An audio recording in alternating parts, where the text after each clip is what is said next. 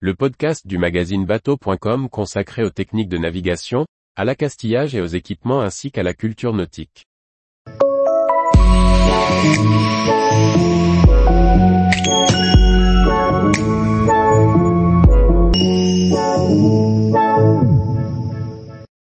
Quels sont les critères qui définissent un bon voilier de croisière?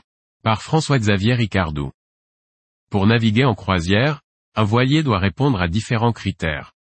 Bien entendu, les compétences de l'équipage et ses destinations peuvent faire varier les critères et ne pas les mettre tous au même niveau.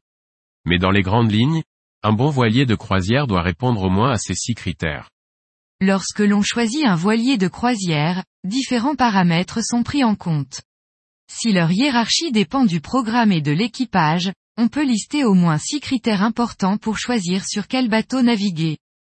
Un bon voilier de croisière doit avant tout être confortable. Ce confort passe par de l'habitabilité avec de beaux volumes, agréablement lumineux. Les espaces doivent aussi être bien délimités avec des cabines isolées au maximum. Salles de bain et WC seront aussi bien situées, pour être exploitées sans gêne. Enfin, les couchages seront confortables et accessibles, sans demander de pratiquer une roulade tous les soirs. On pensera aussi à la hauteur sous barreau, qui peut être une contrainte dépendant de la taille de l'équipage. Enfin, l'espace cuisine et coin repas sera bien pourvu, tant en place sur les plans de travail que pour celui de l'espace repas. Contrairement à une unité de course, un voilier de croisière doit se manœuvrer facilement, souvent en équipage réduit.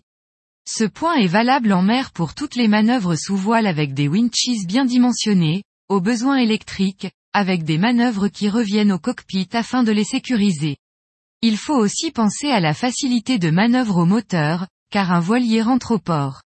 Celles-ci peuvent être appuyées par un propulseur d'étrave par exemple. Pensez aussi à la largeur du voilier. En effet, les architectes ont tendance à faire grossir ces dimensions, entraînant souvent l'adoption de bisafrane, entraînant de grosses difficultés pour les manœuvres de port, le flux de l'hélice ne portant pas directement sur l'appendice. Certes, on parle ici de croisière. Pas question donc de réaliser des chronos. Et pourtant, aller vite d'un point à un autre offre une sécurité pour l'équipage, et surtout autorise des croisières plus lointaines.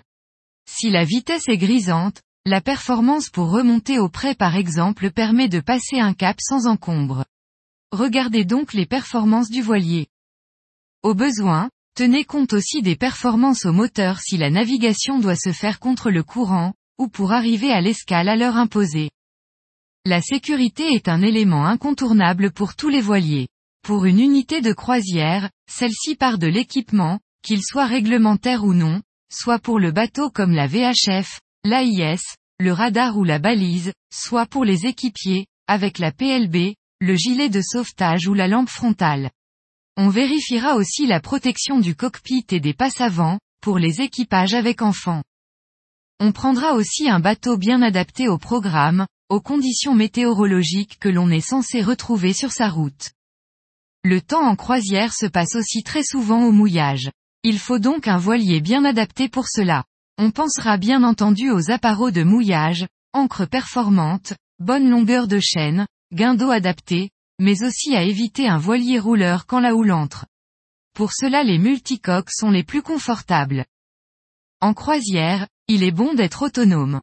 Si les capacités de stockage, que ce soit en eau, en énergie ou même en nourriture, nous obligent à regagner souvent le port, la contrainte risque de peser. On optera donc pour un voilier qui a de bonnes capacités en eau douce, en électricité via les moyens de recharge adéquats, en gasoil au besoin. Ces installations seront d'autant plus primordiales que le voyage prévu sera long ou éloigné des points de ravitaillement. On pensera aussi à la capacité de rangement de la cambuse pour stocker assez de nourriture pour le voyage et le nombre d'équipiers. Bien que cela puisse sembler subjectif, l'esthétique d'un voilier est également importante pour de nombreux plaisanciers. On aime naviguer sur un beau bateau, surtout quand sa beauté est plaisante et attrayante, tout en restant très fonctionnel. Tous les jours, retrouvez l'actualité nautique sur le site bateau.com. Et n'oubliez pas de laisser 5 étoiles sur votre logiciel de podcast.